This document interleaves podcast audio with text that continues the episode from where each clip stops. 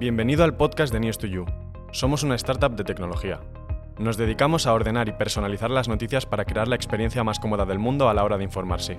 Puedes descargar nuestra app de manera gratuita en el enlace de la descripción. Esperamos que disfrutes del episodio. Nuestro invitado de hoy es un tipo amable, es extremeño, de aspecto tranquilo y con don de gentes. Nadie diría que sobre sus hombros carga la Dirección General de Wimas, uno de los principales marketplaces de inventario digital de nuestro país. Es algo así como una bolsa gigante donde los medios colocan los huecos donde luego se pone la publicidad. Para hablarnos de su trayectoria y dar una explicación bastante más científica de lo que es Wimas, estamos hoy con su máximo dirigente, Plácido Balmaseda. Bienvenido a News to You. muchas gracias por, sacar un hueco y, venirte al podcast. Nada, muchas gracias por invitarme. Un placer estar aquí con vosotros. Oye, esto que, he explicado para mi madre, de que es una bolsa donde se ponen los huecos de la publicidad, vamos a explicarlo un poco para la gente seria, ¿no? Para tu madre y para mi padre, ¿no? Que, era, que nunca supo a qué me dedicaba hasta que intentaba explicárselo. yo creo que es verdad que depende a quién se lo expliquemos. Si se lo explicamos a tu padre, a tu madre y a mi padre, hay que explicarlo de una manera. Si se lo explicamos a gente más joven, seguramente sea otra. Pero al final no deja de ser un son soportes publicitarios donde lo que hacemos es pintar un hueco, en este caso en un entorno digital, en una web, para sacar creatividades publicitarias. O sea, ¿qué intentamos? Vender producto a través de las webs y para eso hay posiciones, pues bien sean los famosos roba páginas, que son los cuadraditos famosos que aparecen en las webs, o, o el vídeo que aparece delante de un contenido, con un mensaje publicitario y que va a una audiencia concreta, ¿no? que eh, todo el entorno digital, sabéis todo este tema de, que el usuario un poco está cacheado, o sea que sabemos por dónde navega, cuáles son sus intereses y qué audiencia representa, y se le impacta con publicidad afín. ¿no? Entonces, bueno, al final es pues eh, lo que es en televisión es el spot publicitario, en exteriores la valla o pues en digitales el formatito o el cuadradito o el vídeo que aparece para, para que las marcas puedan trasladar su mensaje. Seguro que a mucha gente le ha pasado que al navegar en móvil, en la parte de abajo de la pantalla hay un rectángulo que tiene una X, ¿no? un banner que tú cierras. ¿Esto sería un ejemplo de, del contenido que estás comentando? A ver, eh, dentro de digital hay, hay multitud de formatos y, cada vez la industria está apostando más por formatos no intrusivos, de manera que lo que estamos intentando es que la publicidad esté lo más integrada posible al contenido. Este formato concretamente eh, cada vez se está eliminando más. Lo que se está intentando es que el usuario cuando está viendo contenido, eh, el anunciante sea capaz de poner un formato publicitario de, una manera que el usuario no, no lo vea como, como algo que ataca a su, a su navegación. ¿vale? Entonces, eh, siguen existiendo, está abocado a ir muriendo poco a poco y el objetivo es que, que, ese formatito que bien comentabas se vaya integrando cada vez más, pero sí es eso. Sí, ahora se habla mucho de formatos nativos, de publicidad contextual. Correcto. ¿Cómo, ¿Cómo, es un poco eh, este abanico de opciones con los que trabajáis? O sea, bueno, el, hay que ir un poco a la base y dependiendo un poco del expertise que se tenga en el negocio, se puede, se puede hablar más técnicamente o menos técnicamente. Pero aquí yo creo que la publicidad digital ha evolucionado radicalmente. Está desde el modelo antiguo ¿no? o arcaico, de, que no es arcaico porque se sigue haciendo mucho, ¿no? pero es poner la publicidad de, golpe, o sea, se pone y impactas a todo el mundo sin discriminar. Oye, pues pones un hueco, la publicidad, da igual quien entre, que yo le impacto. Y luego está toda la parte programática, la famosa publicidad programática, que lo que hace es meter mucha capa de tecnología y de audiencia para ya no impactar a todo el mundo de golpe, sino que ya lo que haces es seleccionas un formato, seleccionas la audiencia, con toda esa capa de datos que tienes del usuario según navega por su móvil o por su ordenador, y también dónde entra y con el contextual ir seleccionando qué le tienes que enseñar a cada usuario en función de sus intereses. Pues contextual, pues si yo soy un usuario que estoy todo el día viendo deportes de surf y leo mucho surf, pues puedo segmentar por o bien por su navegabilidad o su navegación en función de dónde entra o bien por el contextual. Y entonces, lo, ¿qué consigues? Pues oye, que, que si viendo tablas de surf, pues oye, estoy impactando a tíos que le gusta el surf y no le, no le voy a vender un, un arco. Entonces, eso hace que, que todo esté mucho más medido, eh, no, lo que viene siendo vulgarmente no matar moscas a cañonazos, ¿vale? Luego, luego indagaremos un poco más en, el producto, porque creo que es muy interesante y no, no siempre hay gente eh, de cargos tan relevantes seguro que no, pero de empresas tan concretas que cuentan exactamente cómo funciona la publicidad en Internet. Yo creo que hay mucha gente que dice, sí, porque te enseñan lo que quieren, pero nadie, no es tan fácil encontrar a gente que aterrice un poco con, con la teoría. Pero antes de nada, en este podcast nos gusta mucho eh, saber de dónde viene el invitado. Que, ¿Cómo acaba alguien siendo el director general de esta bolsa de, de La vida, espacios? La vida. A ver, yo vengo, yo, yo soy extremeño, soy además de un pueblecito, el- con lo cual es verdad que, que no es que seamos allí el Silicon Valley eh, nacional, pero es verdad que me vine aquí a estudiar, con lo cual eh, yo creo el interés por... Yo creo que hay una cosa que es clara y además lo daré como gran recomendación a, a las generaciones venideras. En esta vida hay que dedicarse a lo que a uno le guste cada uno que selecciona que le, que le gusta. ¿vale? Y yo ahí sí que es verdad que tuve claro lo que me gustaba, entonces me dediqué a todo el tema de marketing, publicidad, tuve muy claro desde que empecé la carrera cuál era, dónde quería ir. O sea, veía la parte contable y no me gustaba, veía la parte fiscal no me gustaba y sin embargo marketing, publicidad sí. ¿no? Entonces ya me vine de Extremadura para acá, a Madrid a estudiar y me especialicé ahí. Y luego, como todo, ¿no? tuve la gran suerte de poder empezar a trabajar en una compañía como Telefónica Publicidad e Información de beca. Yo siempre digo que, yo creo que, hay que aprender. Yo estuve dos años y medio de beca, o sea, que se dice pronto, pero, pero la verdad es que estuve encantado porque aprendí mucho, eh, eh, supe valorar el esfuerzo que hacían la- las personas que intentaron formarme en ese momento, porque lógicamente en dos años y pico de beca estuve en varios departamentos, no estuve solo, solo en uno. Y, la realidad es que te va enganchando, te va enganchando, te va enganchando y lo que vas haciendo te vas desarrollando en el sector. Entonces vas pasando por fases, como todo en la vida, ¿no? Pues, oye, pues cuando eres futbolista empiezas en, en junior, amateur, vas pasando, vas pasando y se- en función de lo que se te da bien te vas especializando. Además, se juntó con una suerte, y es que el, el mundo digital arrancó casi cuando yo también eh, estaba empezando la carrera profesional, con lo cual hace que tu especialización vaya acorde a la creación de un nuevo área o sector dentro de la publicidad como era la digital. O sea, yo al final, ten en cuenta que yo soy muy viejo ya, o sea, que, que Google, ¿sabes? Google, Google es... Tú has visto nacer he visto Google. nacer Google, ¿sabes? Y, y yo soy de aquellos de, que utilizaban Altavista, de buscador y Yahoo. ¿vale? Entonces, claro, eso hace que todo el negocio de la publicidad, de, de la búsqueda, o sea, todo lo que era páginas amarillas, que era donde yo empecé, pues toda la parte de digitalización de páginas amarillas y eso hace que, te, que tienes un background para, para ir encaminándote en algo que me gustaba mucho, que era digital. Entonces ya, bueno, empiezas, empiezas, empiezas, te vas cruzando con gente que sabe mucho, gente que le gusta y te vas, vas avanzando, vas avanzando y he terminado en Webmas. ¿vale? Al final, bueno, yo creo que es ha sido un cúmulo de circunstancias. por- como todo, hay que buscarlas y te tienes que te la tienes que jugar, pero, pero, pero yo creo que ha sido al final. ¿Tú en Telefónica que entras en los 90 más o menos? ¿O antes? O sea, yo. Joder, esto, tío, es buena pregunta. Pues yo no, yo creo que en los casi 2000. ¿no? Ah, vale, o sea que entraste... Sí, sí, yo joder. tengo 45 años y pues llevaré, pues acabaría la carrera con 20, 25 años, sí. En, eh, yo entro en Telefónica de becario, pues entraría en los 90 y largos, 97, 98, y ahí estoy en prácticas, ya me hacen una oferta para quedarme, y ahí me quedo 4 o 5 años. Yo creo que una de las grandes decisiones que tomé fue salir de Telefónica. Telefónica es una pedazo de compañía, pero también tiene las partes buenas y las partes malas puedes pillar una buena línea en la cual el desarrollo sea muy importante o no, o, o hay, hay áreas donde estaban mucho más eh, desarrolladas, con lo cual la evolución y el aprendizaje era más estanco, o sea, no, no había posibilidades de, de emprender cosas. Yo decidí salir, o sea, decidí salir a, a proyectos más pequeñitos probablemente, pero donde el aprendizaje era mucho mayor. Eh, lo hice una vez, me volvieron a llamar de Telefónica para volver, volví y a los dos años me volví a ir a otro proyecto. ¿no? ¿De Telefónica la primera vez sales a un medio de comunicación o no tenía que ver? Salgo a un entorno totalmente diferente porque, porque me ilusionan con un proyecto que me equivoqué. O sea que yo creo que en esta vida hay que equivocarse, yo me equivoqué y, me di cuenta de, lo que me gustaba lo que hacía y salí directamente a un área, lo que llaman headhuntería o headhunters, que es recursos humanos, y, salgo para meterme en, bueno, a buscar perfiles de- para otras compañías que necesitaban encontrar perfiles para, para marketing, comercial y, y necesitaban una persona que supiera valorar qué había en el mercado para ofrecérselo a las empresas.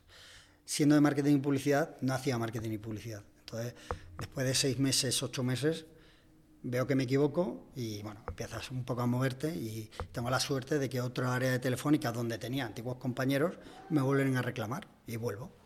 entonces vuelvo a Telefónica. Mira, justo ahora hablas de, Telefónica. Nosotros el otro día estuvimos, para, patrocinamos la, bueno, colaboramos con la Liga de Debate Universitario, porque usa News to You, y bueno, es, eso es un certamen en el que eh, candidatos de diferentes edades y facultades de toda España compiten eh, pues creando un debate real sobre un tema y les dicen pues tienes a favor y en contra y la guerra es pues una lucha de argumentos. Y justo Telefónica tiene un programa que se llama Cátedras Telefónica ah. y participan gente joven eh, incluso pueden estar trabajando en Telefónica o no juniors y demás. Y es un recurso incluso para el, para el propio departamento de recursos humanos de Telefónica para ver Entender quién... cómo reacciona, cómo improvisa, cualidades que a lo mejor no ves en una entrevista. Y estuvimos en el, en el distrito. Y, tío, es que entras y flipas. Yo, yo, lo, yo, digo, es que aquí la atmósfera, o sea, el ambiente te hace, te hace como sacar el, el... Si tienes un genio dentro, aquí lo sacas. Sí, sí, no, ¿eh? Yo creo que tiene, tiene todo ese componente de que es como todo, como, ¿no? Muy americano, muy eh, una ciudad, ¿no? Donde tienes centro comercial, tienes restaurante. Sí, total. Tienes un restaurante, no sé si ha llegado a tener estrella Michelin, ¿no? Pero un restaurante bastante bueno, con un, chef de narices, luego tienes... Está muy bien, ¿eh? Y el, yo en mi época eh, eh estabas, comiendo, ibas a la zona común y aparecía el presidente de Telefónica y se sentaba en la tuya, ¿no? Muy idílico todo. La realidad es que, como todo, depende de dónde caigas. Si caes en un área de innovación y desarrollo, hay áreas en Telefónica brutales, súper divertidas. Tienes otras áreas más apalancadas y depende. Yo, yo creo que una empresa tiene de todo y depende de dónde caigas, pues estás mejor o peor. Si hablas con alguien de Telefónica de pymes, que vende líneas telefónicas y móviles, seguramente eh, pues esa parte de innovación se ve menos, o, o sí, eh, que no lo conozco. Y si hablas con el entorno digital y todo lo que están lanzando, toda la parte de programática, desarrollo de base de datos y tal, es espectacular los proyectos que hay, ¿no? Entonces yo creo que toda área, o sea, no puedes definir una compañía pura por solo el nombre de la empresa o, mm. el o, el distrito, ¿no? Yo creo que hay, hay startups por ahí que son en un, piso y, y tienes genios dentro inventando mucho más de lo que pueden inventar cinco tíos en distrito C. Bueno, eso también pasa, ¿eh? Yo creo que estamos viendo, sobre todo en España, desde hace unos años, estamos como dándole prestigio a las startups. Durante mucho tiempo se veían como proyectos con pocos recursos y si, eres, si no tienes mucho dinero parece que das poca confianza. Porque dice, pero yo cómo voy a trabajar contigo si desapareces mañana y me dejas, el, y me dejas esto a medias. Y yo creo que ahora se se ha cambiado la tendencia. Han empezado a decir, pues cuidado con las startups, sobre todo las de potencial tecnológico, que a lo mejor están viendo una oportunidad donde nosotros estamos en el día a día y, perdemos el foco. Sí. A ver, yo creo que, sí. Yo, hablo de lo mío, ¿eh? yo no sé, pero, pero en nuestro entorno hay, o sea, en, el mercado digital y sobre todo en la parte publicitaria, han salido mil compañías ¿eh? y salen agencias de publicidad, tecnologías y, y cada, de hecho está súper atomizado el mercado, el mercado digital, el mercado publicitario digital ahí y te das cuenta como, como cinco chavales que trabajan en una agencia de pronto salen y montan su propia agencia especializada en algo o de pronto aparece uno y crea un producto y ahora hay, hay compañías en digital como por ejemplo una se llama SIGTAG que ahora que, que, que Julio que es el eh, lo están haciendo genial y empezaron, son dos ex Google, por ejemplo, ¿no? Y, y les va de la leche, o otra que es eh, una de, de Video Stream que también es nacional, que o sea, al final yo creo que mucha mucha startup que le está funcionando muy bien y luego hay otras que también caen, o sea, es ley de vida, eh. pero pero yo creo que sí que sí que en, el entorno o en el mercado digital sí que sí que se si tiene un proyecto sólido sí que hay respaldo, ¿eh? Sobre todo hay, hay acceso a capital, ahora es un buen momento todo el mundo dice que va a cambiar pronto, ahora el Nasdaq se ha dado un golpe y, hay como más millones inversores, pero hasta ahora sigue habiendo mucha liquidez y mucho acceso a, financiación si el proyecto es bueno. Bueno, le está dando un golpe.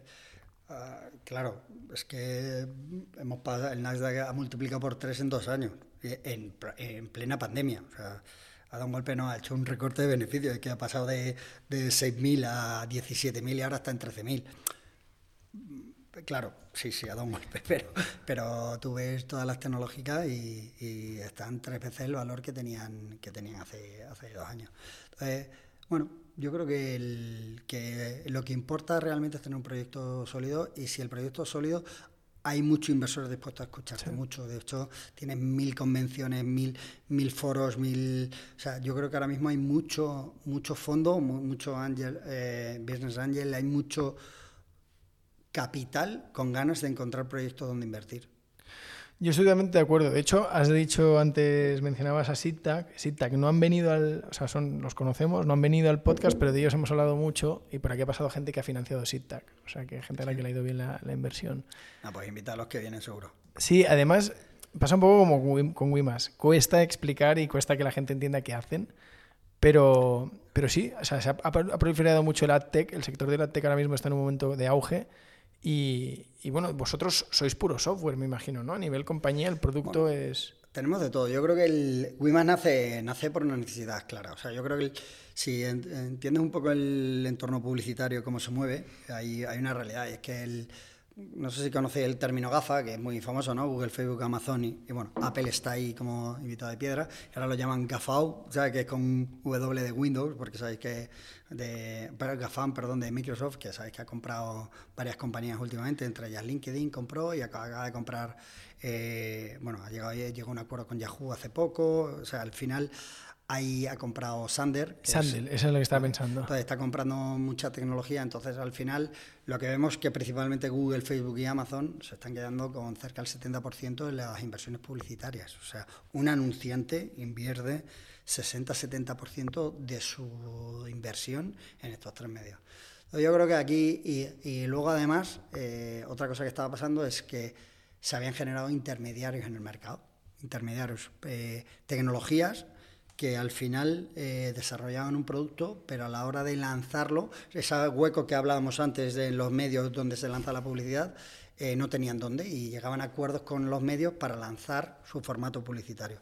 Wimas que dice, pues dice, oye, eh, los medios de manera independiente, Prisa, Vocento, Godó, etcétera, ¿vale? Todos los demás, van a ser mucho más competitivos si son capaces de unirse y comercializar eh, un producto único para lo que llamamos en el mercado la venta de audiencias. Es decir, dentro del entorno publicitario tú o bien quieres aparecer en un medio concreto, oye, pues yo quiero aparecer en El País, o en ABC o en La Vanguardia, con un brand porque oye, yo a mí, el usuario que entra en ABC, me cuadra para mi marca de coches, ¿vale? Y yo hago un brand day, ¿vale? Pues eso es una manera de hacer campaña y de hecho, esa es una manera en la que se lleva haciendo mucho tiempo y funciona muy bien.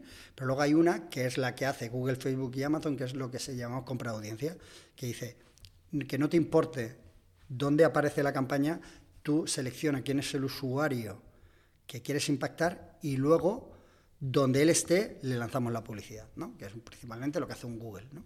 Dice, oye, pues si quieres un usuario de entre 25 y 35 años, yo te lo localizo y ahora como tengo acuerdo con toda la web a nivel nacional, pues le persigo en todo, ¿no? Pues resumiéndolo mucho, ¿vale? Porque esto es más complejo, ¿no?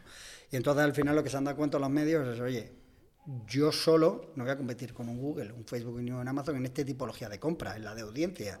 ¿Por qué? Porque tú, el país tienes ese usuario, Pocento tiene otro, Prisa tiene, eh, Godot tiene otro, vamos a, vamos a unificar esto y vamos a hacerle un poco la rivalidad a estas compañías en un entorno de audiencia. Y por eso lo hace muy más. Al final la unión hace la fuerza.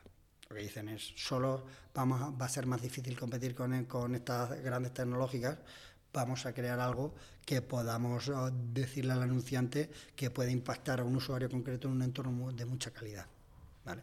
Porque al final Google tiene todo el espectro digital, tiene soportes muy, muy fiables, oye, pues o, de gran, lo que ahora tan, ha sido tan famoso, sobre todo en pandemia, de la fake news, ¿no? Tienes medios donde te generan muchas noticias, pero no sabes hasta qué punto son reales o no, o qué validez tienen. Sin embargo, en estos medios sí que es muy, sí que está muy, muy autentificada la información. Entonces muchas marcas dicen, oye, yo no quiero aparecer en entornos donde la información igual no es real, yo solo quiero aparecer en entornos de calidad, ¿no? Y ahí es donde Wimas es diferencial. A mí cuando nacen iniciativas de este estilo me, gusta mucho porque digo, joder, qué bien que por fin haya un bien común lo suficientemente fuerte como para poner de acuerdo a cabeceras que no comparten ideología, que ni siquiera comparten historia, porque, joder, hablas de Vocento, que es una institución, pero luego también trabajáis con medios mucho más recientes o con medios cuya información no, no está tan pegada a la actualidad. O sea, es un abanico muy amplio. A mí eso me parece que es necesario y creo que a veces pasa poco. O sea, que deberíamos ponernos más de acuerdo, ¿no? Sí. En, en general. A, ver, a es nivel medios. Es complicado porque el, yo creo que ya los medios, y no todos, ¿eh? que es una, una triste realidad. O sea, yo creo que en este caso Prisa Vocento Godo, luego se ha unido la, la Voz de Galicia y Canarias 7, que son los, los que se han unido en cuestión, porque el proyecto lleva dos años real de vida. El, han sido muy valientes, porque no es fácil decir, este que ha sido mi rival toda la vida, ahora es mi partner. Eso es muy difícil. Hay que tener en cuenta que llevan toda la vida eh, viéndose en el otro lado de la mesa y siendo yendo a los anunciantes diciendo que él es mejor que el de al lado. Lógico, ¿eh? lo hemos hecho todos.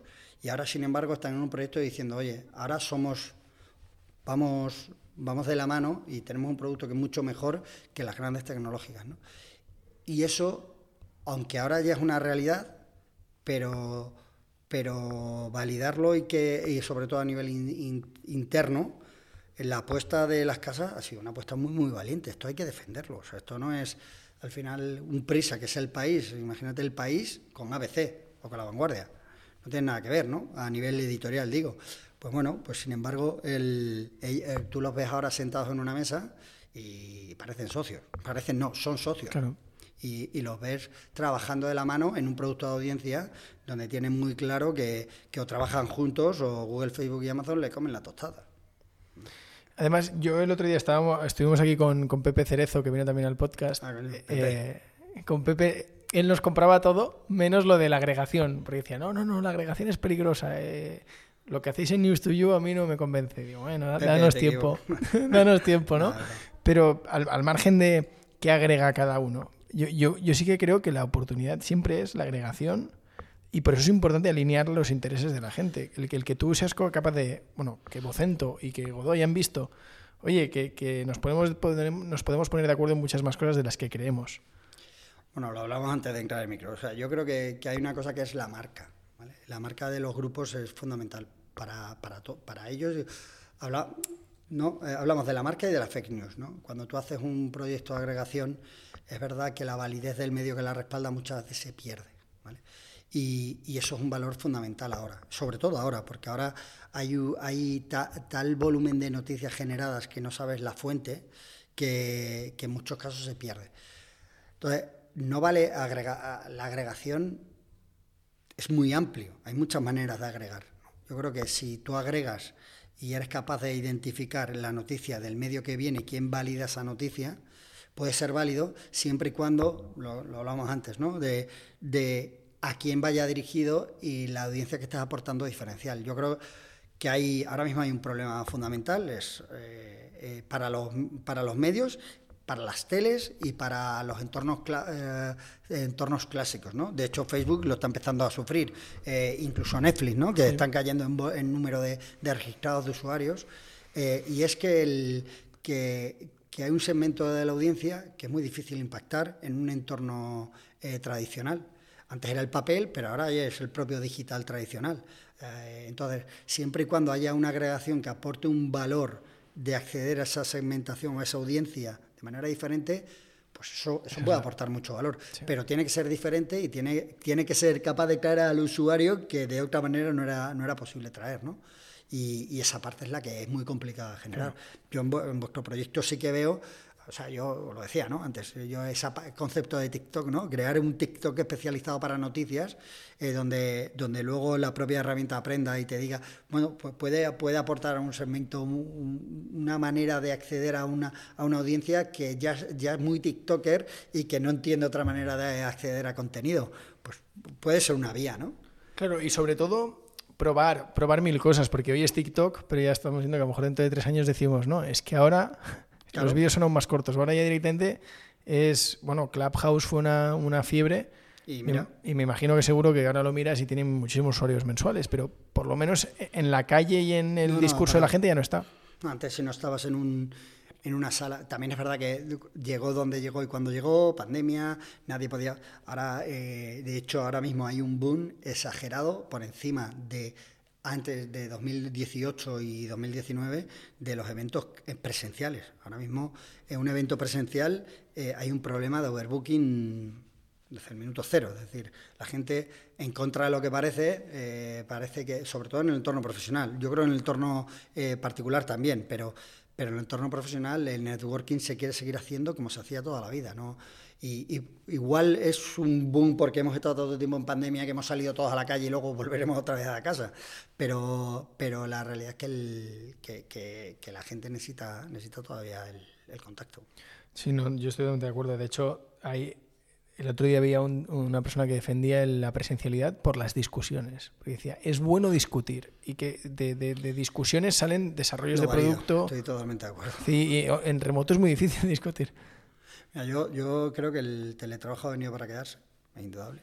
Pero yo creo que el teletrabajo se concibe todo o nada y hay una parte que es parcial. Y cuando digo parcial no me refiero tampoco a un día.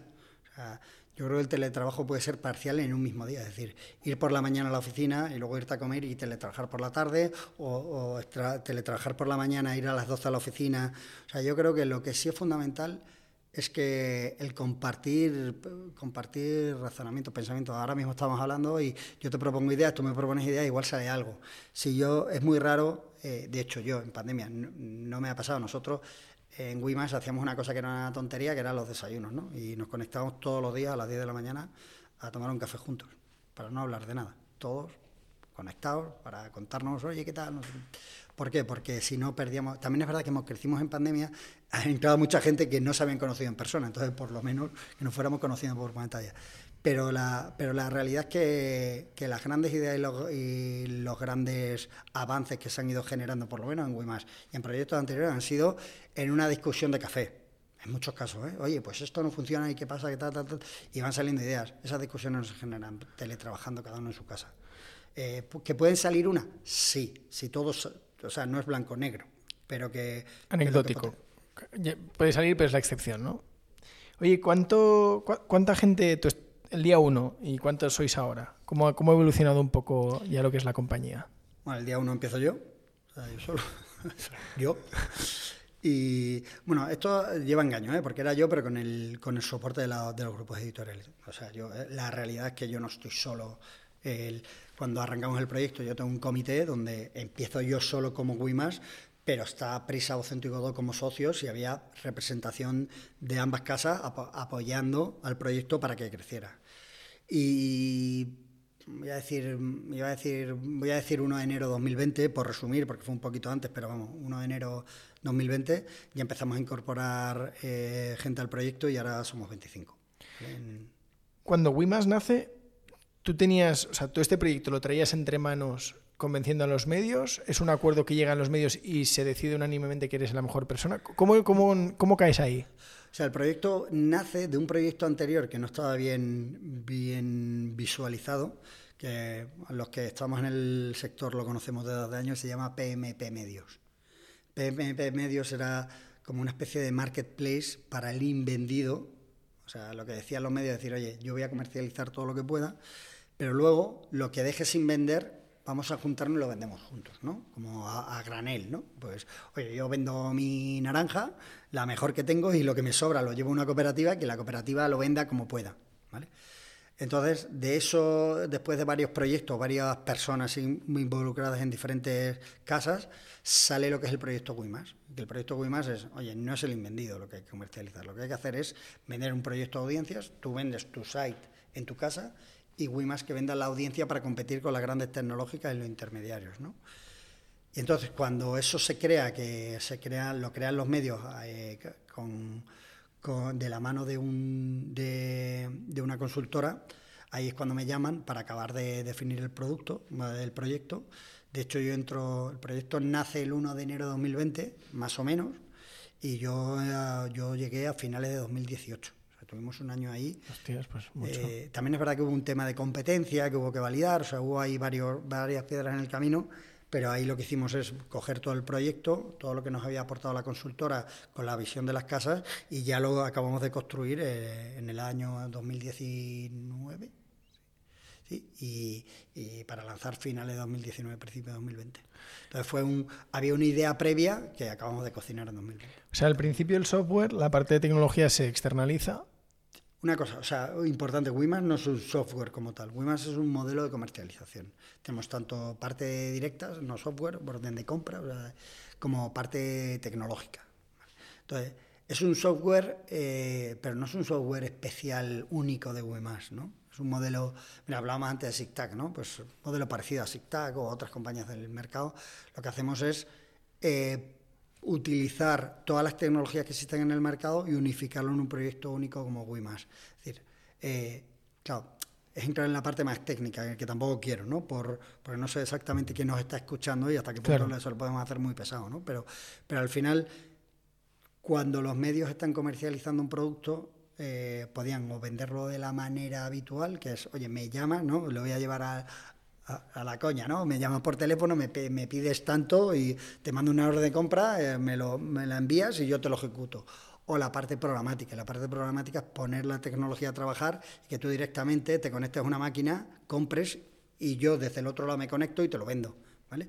Entonces, WIMAS tiene las dos partes, desde la parte tecnológica, hacerlo de manera programática o automática, o la parte directa, tiene ambas. O sea, lo que sí es cierto es que hemos juntado todo el inventario, hemos juntado toda la audiencia y hemos juntado toda la tecnología y hemos hecho un proyecto único para todas. Pero, pero no solo una solución tecnológica. Pero entonces, en vuestro día a día, seguimos con los ejemplos de caricatura casi. Sí. Em, tenéis a 20 personas que cada uno va vendiendo una parte, decir, va, pues yo me cojo este tramo eh, y lo vendo aquí, o sí que tenéis una parte que hayáis hecho vosotros de desarrollo específico que centraliza y paquetiza, por decir algo de alguna manera? Como está construido WIMAS es, hay, no, por definir, hay un equipo comercial, un equipo de operaciones, un equipo de finanzas, un equipo de tecnología, ¿vale? Ah, y luego un equipo de que, que cuida a los publishers, ¿no? Entonces, yo tengo un producto que son los publishers, que me dan todo el, todo el inventario, todo, todo el formato publicitario para que yo lo una. Y eso me lo hace el equipo de tecnología y de operaciones, lo une. ¿vale?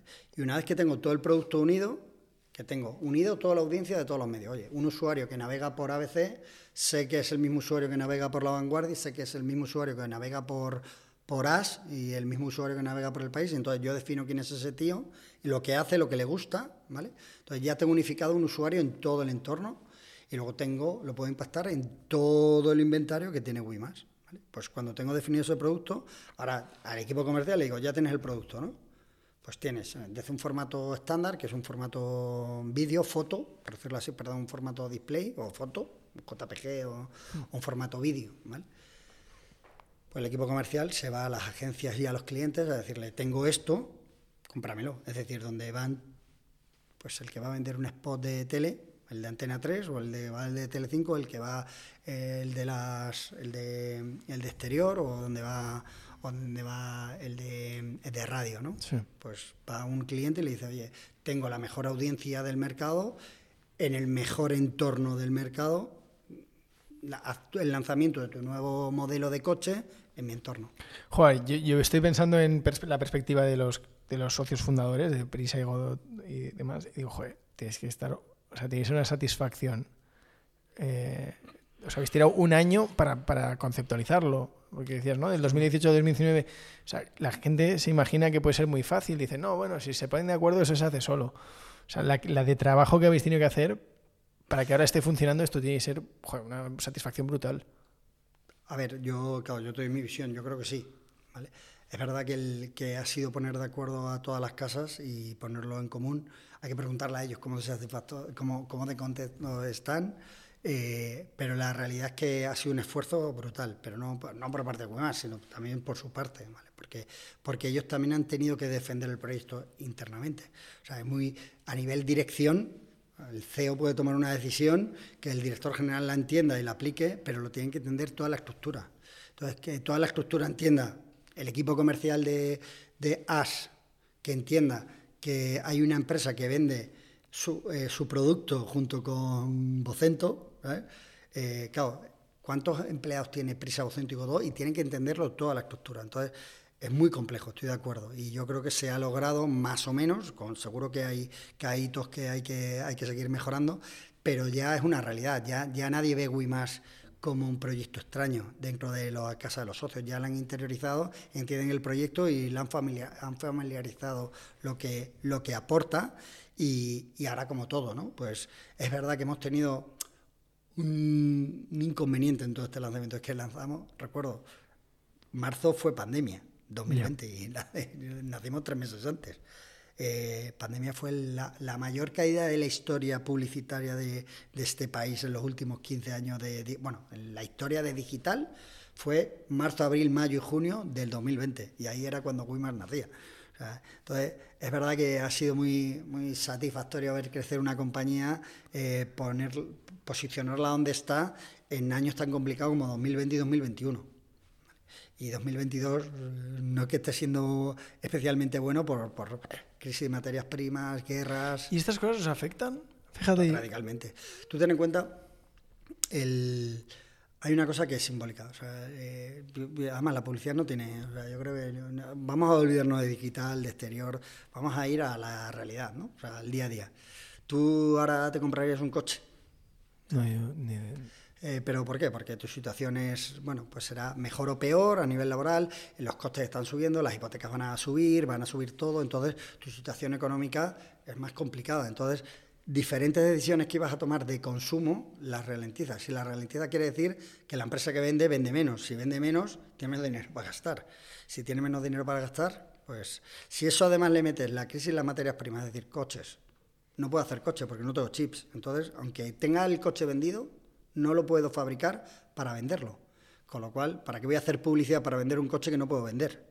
Eso ha habido una crisis de ocho meses. O sea, por, por, una pieza que no sé el valor que tendrá. Igual vale 50 euros el chip, el microchip. Pero no se entregan coches debido a ese microchip. Es muy fuerte. O, o, por ejemplo, el tema de materias primas. Tú ves como el coste de diferentes productos, tanto de gran consumo como de alimentación, está subiendo radicalmente porque por, por inflación, por, por la guerra. O sea, yo creo que nadie había oído hablar de Ucrania prácticamente. O sea, todo el mundo sabía que, dónde estaba Ucrania, pero ahora poco más o menos. No sabían el nombre del presidente, eso seguro. Claro, y sin embargo ahora todo sale de Ucrania, ¿sabes? La ceba, el, todo. Entonces te das cuenta de que, de que ahora mismo hay una crisis coyuntural de transporte. Ahora tú miras, el otro día me hacían, ¿no? Me, enseñan una foto de, del puerto de Shanghái y hay ah, un overbooking de, de de barcos allí totalmente colapsados, que no, que no está, la materia no se está, aunque existe, no se está recirculando. O sea, todo esto hace que, las ventas caigan, se caen las ventas, caen... Además es que es brutal esto que dices de Shanghái, claro, porque yo, cuando estuve viendo un análisis de la situación decía uno, si es que la solución es muy fácil, están diciendo que no vayan por Shanghái, pero esos 3.000 kilómetros extra a lo que va el carburante se tiene que imputar al, precio del producto. Claro, que es que hablamos del precio, el precio de la gasolina, del gas, de todo. Sí, que es que al final, y tú que estás en tu casita, ¿sabes? Y que ahora ir al trabajo te cuesta el doble, ahora que la hipoteca te va a empezar a costar más. Pues, yo antes me compraba, me elemento, el champú de la marca H. Pérez que costaba 4 euros, pues ahora igual ahora me he comprado el de 2. ¿Por qué? Porque es que somos seis en casa, mi, mujer y yo, mis cuatro niños, mis tres niños, y que lo que parece que es una chorrada que son dos euros, pero igual lo llevas y son... Todo, todo eso, la cesta de la compra, ¿cuánto incrementa? Esto hace algo tan simple como que el consumo cae, que se cae el consumo, los ingresos de las, de las compañías caen y se cae el ingreso de la compañía, pues al final hay recortes. ¿Y no lo veis a veces el efecto contrario? Me imagino, ¿eh? HS, por decir una marca que la gente conozca, de, que decías el champú. HS dice, uy, Em, se viene una crisis o estoy empezando a vender menos, tengo que meter más pasta en Publi. O sea, ¿pasa lo contrario de efecto rebote? hay un ejemplo, a mí, a mí me hizo mucha gracia en pandemia.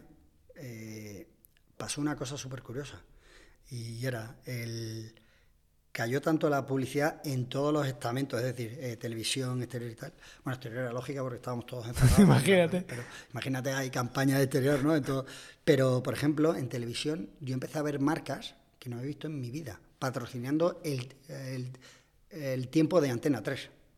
Pero marcas de, de televisores, eh, ¿cómo se llama esta? Que es, que ahora no me acuerdo la marca, pero que patrocinaba el, el tiempo de Antena 3.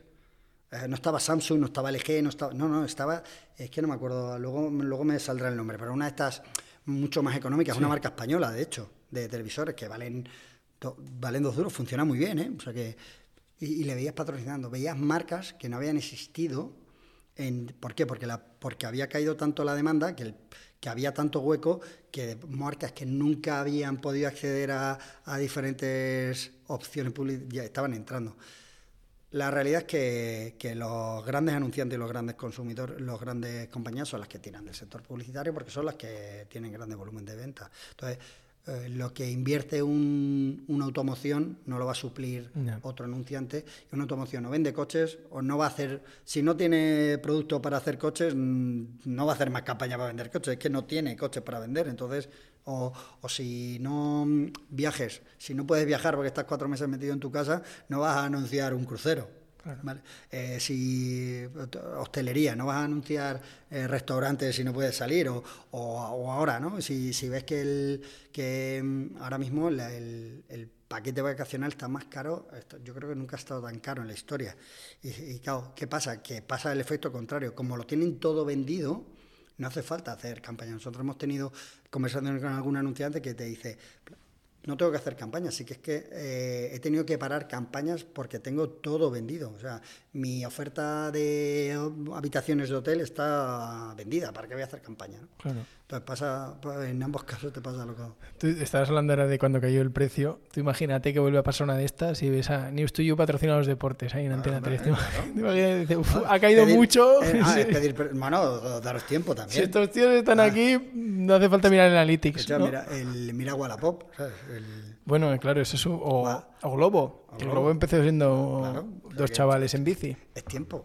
Tiempo y ganas y Claro, esa es una de las cosas que, la, que desde fuera cuesta entender mucho. Mm, no sé cómo es la mentalidad de un grupo de comunicación, pero muchas veces las empresas cuando, se, cuando están establecidas y deciden montar proyectos que empiezan de cero, no se acuerdan de lo que les costó y son un poco impacientes. ¿no? Y dicen, venga, tío, a ver si esto funciona. Y dices, pero tú te acuerdas cuando montaste el país. Bueno, el país fue muy rápido, o sea, fue, fue bien muy rápido el país, pero, pero periódicos que les cuesta más. Tú en tu caso, el, convivir con empresas muy establecidas, ¿notas que a veces se olvidan de los tiempos de, los proyectos que empiezan o son comprensivos? Las, compañías siempre son más ambiciosas, de, siempre, pero además es bueno, ¿eh? es decir, nunca son conformistas. Es decir, si va bien debería ir mejor y si va mal debería ir bien. y, no es malo, ¿eh? o, sea, no, no, yo, o sea, yo creo que la exigencia es una parte fundamental para que el proyecto tire. Tiene que haber un punto de inflexión donde esa exigencia se convierta en algo que haga que el proyecto vaya para atrás. Yo en mi caso siempre ha habido mucha exigencia, ¿no? Siempre ha habido un número que, como todos los que estamos en la parte comercial eh, y proyectos, siempre hay un número que hay que hacer. Y, oye, si lo haces, es que igual se proyectó poco y tenemos que haber proyectado el doble, y si no lo haces, oye, tienes que hacerlo, ¿no? Pero es lógico, porque es que al final eh, o tienes metas eh, siendo realistas, muy, muy ambiciosas, pero tienen que ser ambiciosas, no pueden ser fáciles, o el proyecto no crece en magnitud, o está la exigencia, ¿no? está el concepto. Yo creo que en, todo, en todo proyecto tiene que haber un pura sangre tirando del carro, pero al pura sangre también hay que también hay que alentarle, también hay que darle con los estribos para que corra. Si tú un pura sangre le, le llevas parado, es un pura sangre, es un, pedazo de caballo, pero le tienes parado. Entonces, yo creo que siempre hay que, siempre los números tienen que ser ambiciosos, pero es muy, muy importante que sea realista. Es decir, la meta puede ser muy difícil llegar, pero ser consciente de que, puede, de que puedes llegar. Como te pases y sea imposible llegar, es cuando la meta tiene pierde todo el sentido. desmotivas, ¿no? A la gente un poco. Pásate, pero por poco. Es un poco la. Claro, y, sobre todo, luego también ser, ser consecuente. Es decir, yo creo que hay veces que, que marcas el número y aciertas. Pero aquí nadie es adivino. Tú haces con la proyección de mercado, con la proyección de tu propia casa, con, con el know-how que tienes, con toda la información, estableces los números. Pero hay veces que te equivocas para bien o para mal. O sea, que Rusia invada Ucrania eh, nadie lo esperaba, o que la pandemia cuando vino, nadie la esperaba. Entonces, mantener números viendo situaciones como esta, lo lógico es volver a redefinir y establecer unos nuevos hitos para que la gente esté motivada para, llegar. Y ya está. y ahora en el país o en cualquier, en la vanguardia, hay algunos espacios publicitarios que yo puedo acceder si me descargo la plataforma que lo gestiona o, paso por Wimas. Por ambas partes. O sea, tú puedes pasar por Wimas o directamente a través de lo que se llama a nivel, a nivel comercial un DSP. Y un DSP es como un dashboard donde tú entras y puedes comprar la campaña, la compras, la programas y lanzas. Y, no hace falta que, pases por Wimas. Es una tecnología y es verdad que tienes que hacerte pillar la licencia de la tecnología y en función del volumen tiene un coste y demás, pero, pero hay una plataforma como al final es como un Google, AdWords o un, Facebook Ads, Pero, pero es verdad que a nivel, a nivel display o vídeo, normalmente son, el DSP es mucho más B2B. ¿vale? Pero, o sea, en cualquier caso, mi DSP sí que compra algo que habéis puesto desde vuestro DMP. O, no, está conectado siempre. Desde nuestro SSP. O sea, desde vuestro DMP SSP. Es lo que gestiona la data. sí, o sea, vuestro SSP siempre pone a disposición, o sea, pasa por Wimas todo lo que se sube a la de, a la de Exchange para que yo lo pille. Exacto. Vale. Que eso es un poco lo que marcó el antes y el después, ¿no? Lo que decías de la No, no, las casas ya lo tenían de manera individual. Lo que pasa es que un anunciante antes, cuando entraba a comprar el DSP, tenía que ir, voy al país, compro. Con la audiencia del país y en el medio del país. Ahora voy al, a Vocento, ahora voy y tal. Entonces, era siete mini campañas con audiencia, con siete audiencias diferentes y, y no podías cruzar, ¿no? Ahora con Wimar lo que dices es, tengo un único sitio donde tengo un asiento y ahí ya compro todo, cruzando data, cruzando formatos publicitarios, cruzando, cruzando tecnología, y, porque luego está la parte de optimización. Tú cuando compras tienes un objetivo de campaña. Oye, pues quiero clics, me lo invento. Que clic quiere decir tráfico a la web.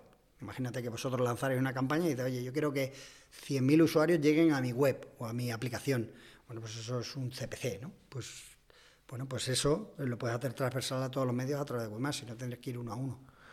Y entonces, vosotros tenéis un poco alguna forma de decir cuánto hemos mejorado con respecto a hacerlo por separado. Es decir, pues. Es que nosotros todo lo que hemos generado es nuevo, es decir, no es mejorado. O sea, ellos, ellos siguen manteniendo su negocio. De hecho, la parte fundamental de lo que es nuevo, eh, que llamamos palanca dentro del proyecto, es que esa parte se la estaba, se la estaba canibalizando Google, Facebook y Amazon. Y, proveedores como en, algún momento puede ser un SIGTAG, que hemos hablado antes de él, o, un TIT, o un San Media, o un Richaudian, todas estas plataformas lo que hacían era cogían el inventario de los medios, lo unían y se lo vendían al anunciante. más lo que ha hecho es decir, ah, ya no hace falta tirar de esas plataformas, ya existe Wimas que lo une todo porque es el dueño porque son socios, y lo comercializa. Entonces, realmente lo que hemos hecho es luchar contra los proveedores,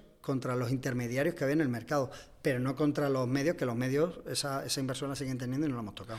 Yo decía antes sin querer lo del DMP, el DMP sí que es conjunto, o sea, tenéis ahí una base... Cada casa tiene su DMP que explota su audiencia y Wimas tiene el propio que explota la de todos. Vale, o sea, cada uno tiene el suyo. Que sería más o menos como sumar las tres. Más o menos. lo que pasa es que, fíjate si es diferente que ni siquiera tenemos el mismo. por ejemplo, uno tiene Crux, otro tiene eh, Oracle, otro tiene. Cada uno tiene uno. Nosotros tenemos uno que se llama Permutive y, no, no tiene por qué tenerlo el resto de las casas. Y ese me imagino que bueno, el principal valor añadido que pueden tener los otros, las otras plataformas de datos es el histórico, ¿no? Vosotros empecéis a contar desde hace dos años. Sí, pero después de dos años el, bueno, se solapa. esto como todo, aquí hay gurús te dirán que un tiempo u otro, pero al final en mes, mes y medio has estado la suficiente data como para tener un volumen Sí, sí, sí. De hecho, a los dos años muchos muchos cookies se caducan, ¿no? cookie dentro, a partir del 1 de enero viene el cookieless. Ese es un tema que te quería preguntar. Del, para, el, para el tema del cookieless me imagino que la relevancia de WIMAS incrementa exponencialmente. Claro, porque antes, cookieless, ¿qué significa el cookieless? Aquí podríamos echar una hora explicándolo, ¿vale? Pero al final de, lo que viene a decir es, donde antes con un usuario, con la cookie, podía hacer campañas transversales, es decir, en todos los medios, en Google, por ejemplo, o en, o en Amazon, bueno, en cualquier sitio, ¿vale? Ahora lo que el cookieless quiere decir que cada vez que hagas una campaña la tienes que hacer medio por medio, es lo que es la first party data. ¿no? Lo que hace Wimas es que para nosotros todos los medios como si fuera uno. Entonces tenemos lo que llamamos el, el Universal, bueno, un ID único de WIMAS y entonces junta todos los usuarios de todos los medios que formen parte de WIMAS, con lo cual es una, un, como una suma de todos ellos. Mientras que ah, si no estás en un proyecto como WIMAS, lo que pasa es que cada medio tiene su usuario solo y eso es muy pequeñito para un anunciante. Un anunciante, imagínate, que hace una campaña en el medio pppérez.com. Solo va a poder utilizar los usuarios que entran en pppérez.com en ese entorno. Y eso es muy como vaya site a site, eso es enano. O sea, y hay una duplicidad brutal porque pppérez.com igual también está en otro medio y es el mismo usuario y le está impactando doble. Sin embargo, con Wimar lo tienes totalmente unificado. ¿Cómo es la, situación actual de Wimas? Yo como imagínate que yo tengo un medio y digo, joder, pues yo quiero participar. ¿El proyecto está abierto a que vayan entrando nuevos medios? O sea, la, eh, Wimas, hay, hay, hay mm, proyectos en el mundo, en el sector digital donde, donde están pensados para eso. Oye, yo soy un medio y me quiero, me quiero unir, que son las famosas network, ¿vale? De hecho, yo vengo de una. Mi proyecto anterior era una network, que era Antevenio el, esto es un proyecto, joder, es que tampoco suena un poco feo, ¿no? Pero es como una parte más gourmet. O sea, aquí lo único que eh, queremos crear un proyecto en el que solo los, grandes publishers formen parte de él. O sea, yo al final siempre digo lo mismo, ¿no? Si pensamos en los 20 grandes medios a nivel nacional, bien genéricos o bien por vertical, pues nos salen 20 nombres. O sea, si yo te pregunto 20, pregunto sí, muchas veces coincide con los más vistos, ¿no? Al final te vas a la lista de Comscore o de GFK y te sale el top 15, top 20. Y si vas por categoría, por ejemplo, hola, pues categoría eh, femenino es líder, pues por eso forma parte. O en Galicia, pues la voz de Galicia es líder, por eso forma parte, ¿no? Prisa Voz 102 por algo evidente, son líderes, ¿no? Entonces, lo que estamos es que todos los líderes de vertical o de genérico formen parte de WIMAS, pero no cualquier medio. De hecho, tenemos muchas llamadas o no, muchos, muchos medios que quieren formar parte, muchos de ellos muy, muy importantes, o sea, no, no soportes pequeñitos, ¿eh? de grandes medios digitales, de, nos han llamado para, para poder formar parte. Y no digo en un futuro, ¿eh? pero en el corto estamos, queremos primero consolidarlo con los grandes. Claro, porque esto podría darse el caso de que ponga nervioso a los que ya están? ¿O, simplemente que pierde la esencia del proyecto? esto es como si fuera un club, entre comillas. Bueno, sí, sí, lo es. Y, como buen club, los que están opinan.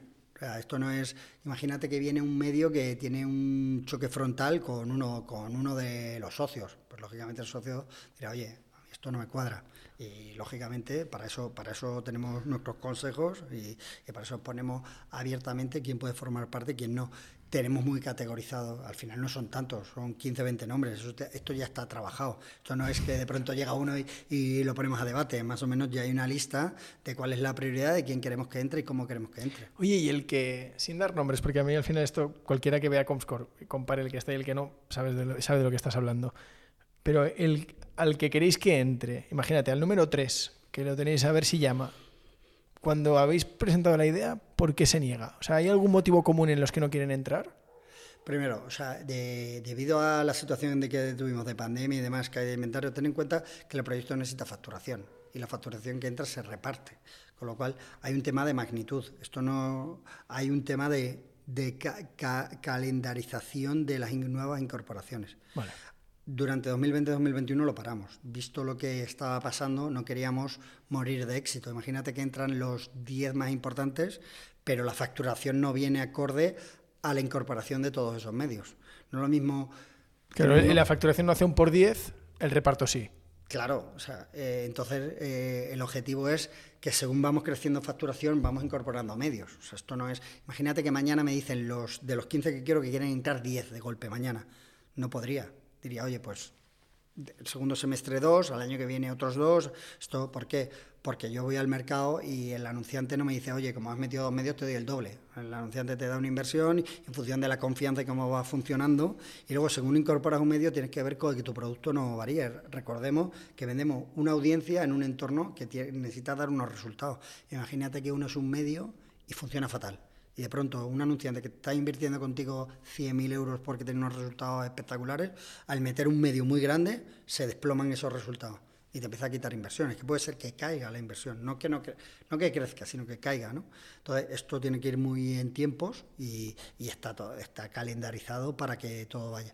2020-2021 paramos, no había inversión, lo que hablamos antes, había desplomado sobre todo 2020, 2021 ya empezamos a tener algunos contactos con nuevos publishers y la idea es este año incorporar un par de ellos. ¿Y qué, qué tal les gusta la relación con Google? No, sí, o sea, no ni buena ni mala. O sea, cordial, muy bien, o sea, hablamos genial, pero yo creo que para Google es Google y, no creo que, que ellos nos tengan vistos como nada, nada en concreto y nosotros ellos tampoco. Es decir, para nosotros yo creo que, el, que todos los proveedores que están en el mercado digital son necesarios, o sea que encantado. Lo que sí creemos es que Google es juez y parte en muchos temas, ¿no? Yo creo que o sea, forma parte de la tecnología, tiene la data, tiene, tiene los medios, tiene y, ¿no? y, en muchos casos forma parte de toda, de toda la cadena de valor y, ahí es donde nosotros queremos, los medios quieren tomar propiedad y derechos de su, de su contenido. Bueno, con el tema de la publicidad de juez y parte, 100%. Claro. Porque ahí no hay duda, ¿no? Sí, pero también, o sea, mm, enhorabuena.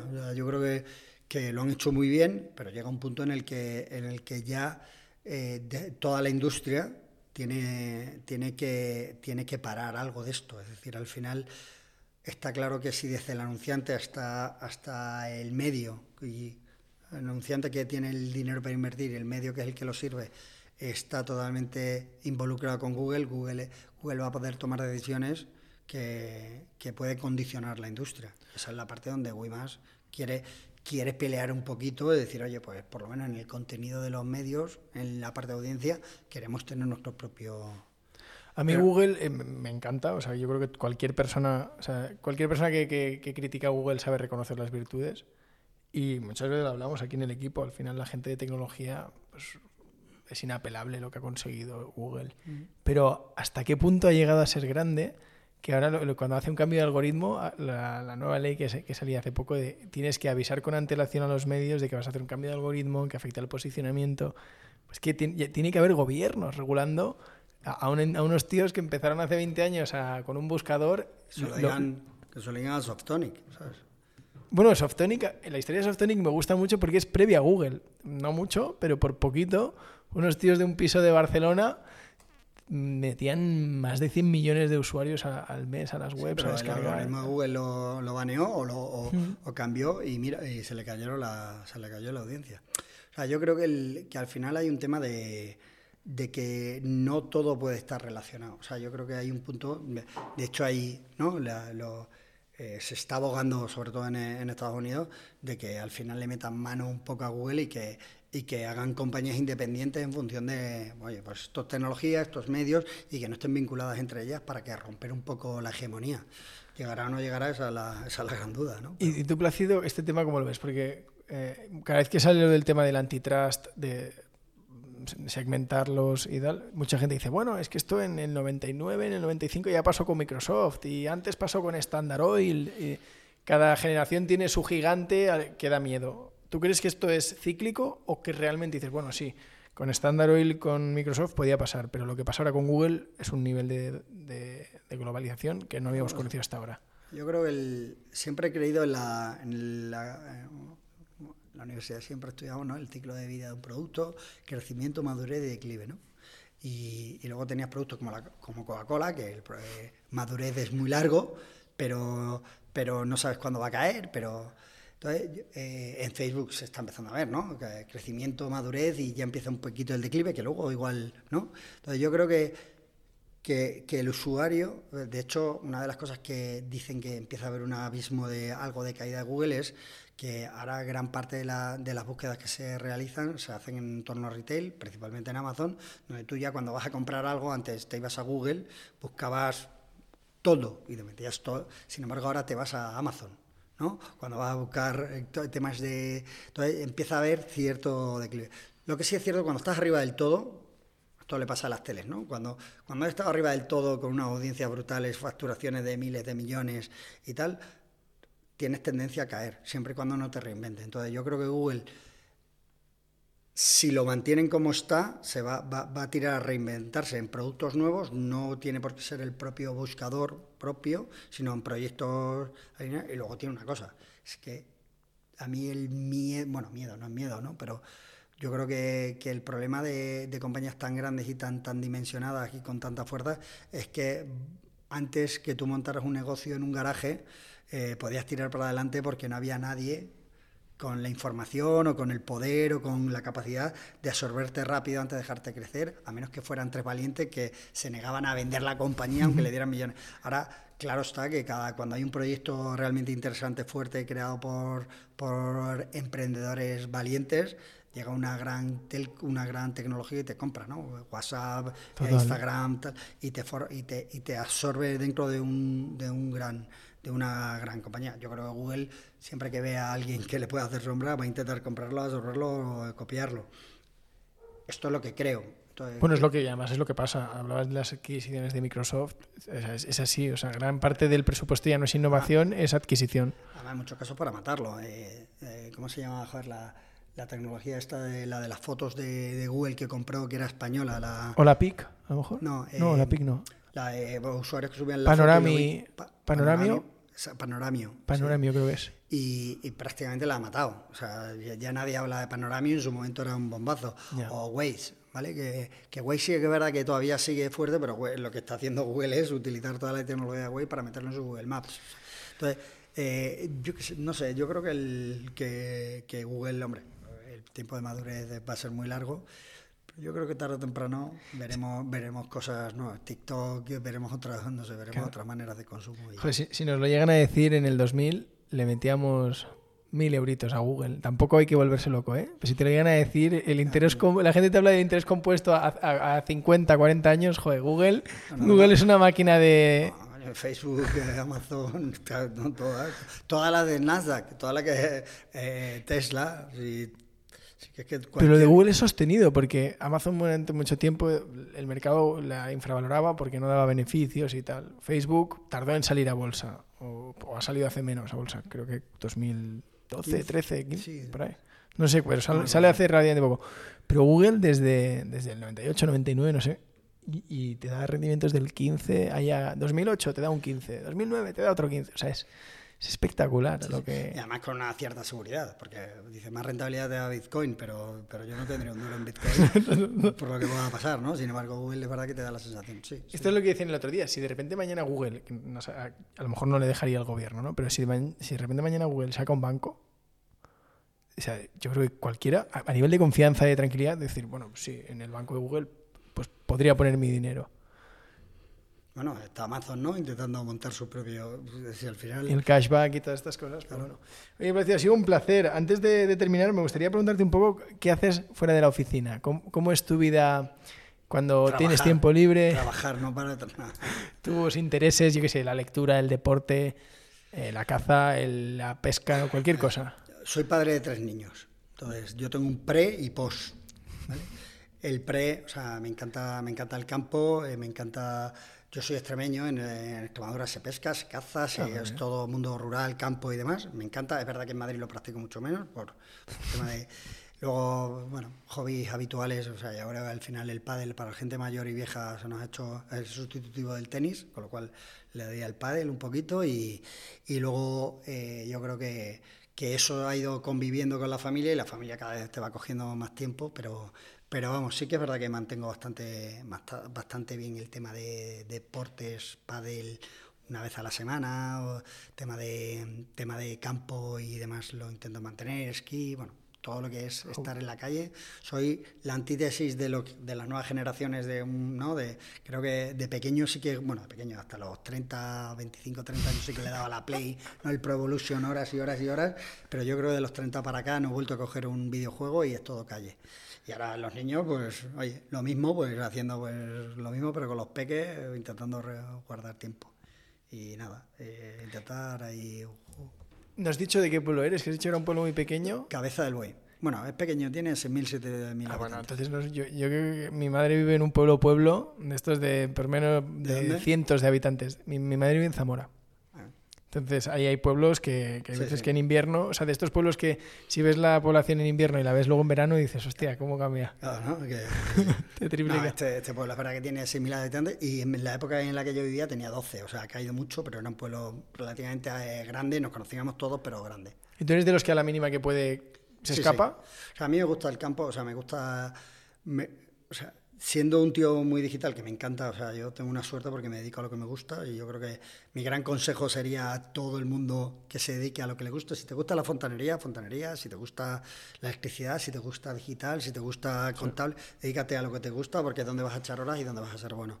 Y a mí me gusta mucho digital, pero me apasiona el campo. Entonces intento convivir a- a hacerlos convivir la- el mayor tiempo posible. Y entonces me voy siempre que puedo, siempre que puedo y, y además mi, yo como digo, ¿no? mis niños han cogido un borrego, ¿no? Eh, ¿Sabes lo que es un Sí, borrego? sí, sí. Desde que nacieron, no, no ha hecho falta que, ¿no? Ver que le lleven en la granja escuela. Entonces, sí, sí que, sí que me voy mucho. Qué bueno. Oye, pues para terminar, te, te vamos a hacer un cuestionario que le hacemos a todos los invitados. Eh, la primera pregunta es una canción. Que el, el tema de la canción es. Yo, esto es como. Me gustan muchas.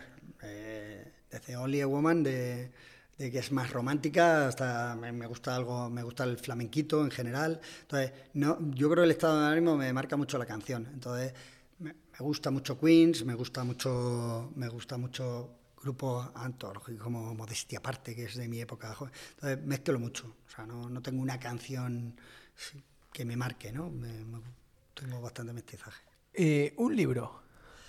Libro, lo que te- eh, llevo sin leer como desde que tuve la, entre el trabajo, o sea, leo mucho, pero a nivel profesional. Entonces, cuando llego, yo creo que no, desde que tengo niños no leo. ¿Por qué? Porque cuando solo lea es en época vacacional y en vacaciones ahora con los niños lo que estoy es montando castillos en la arena, sea, casi, ¿vale? Pero, pero libros que, que me, me han encantado, eh, El médico de Noah Gordon, El 8, eh, o sea, libros de... Luego hay, eh, hay libros que, que yo creo que, que dependiendo del momento en el que estés te, te aportan un valor. No creo mucho en los libros de toda, ayuda, que está muy, ¿no? De el, el monje que se compró un Ferrari y cosas Sí. de estas, ¿no? Pero, pero yo creo principalmente en, en novela histórica eh, es lo que más me gusta y El médico, por ejemplo, es un libro que me gustó mucho. Qué bueno. Em, un restaurante. Burger King, McDonald's, eh, Vips. no, a ver, el- me, me encantan los restaurantes que son casas de comida buenas. Por ejemplo, a mí hay uno que me gusta mucho, que es el Cuenco, de aquí de Madrid. ¿El de Pepa? o No, bueno, otro? está el Cuenco y el Cuenco de Pepa. Me gustan los dos, los dos están fenomenales. Me gusta el Cuenco. el- Ah, vale. porque me parece que es un sitio muy, muy familiar, muy emblemático, muy te sientes en casa y, y como una casa, yo digo, es una casa de comidas bien, ¿no? Pero la realidad es que luego a nivel restaurante aprecio mucho cuando, cuando son sitios de sitios de batalla, o sea, restaurantes de carretera chulos o ah, yo no creo que el, o sea, no, no, no me iría al, al tres estrellas, dos estrellas Claro. Michelin. A mí los sitios te los marca, pues tengo restaurantes que nadie conoce, ¿vale? Pues hay uno que se llama El Tropezón ahí en Extremadura, o hay otro, eh, uno que se llama Pacífico, me encantan, pero son restaurantes de, de tierra, ¿sabes? De- pero aquí en Madrid, el Cuenco. Pues mira, si te gustan los de batalla, que más que un restaurante es como cafetería con menú del día, un, un híbrido. Eh, no sé si conoces La Llama.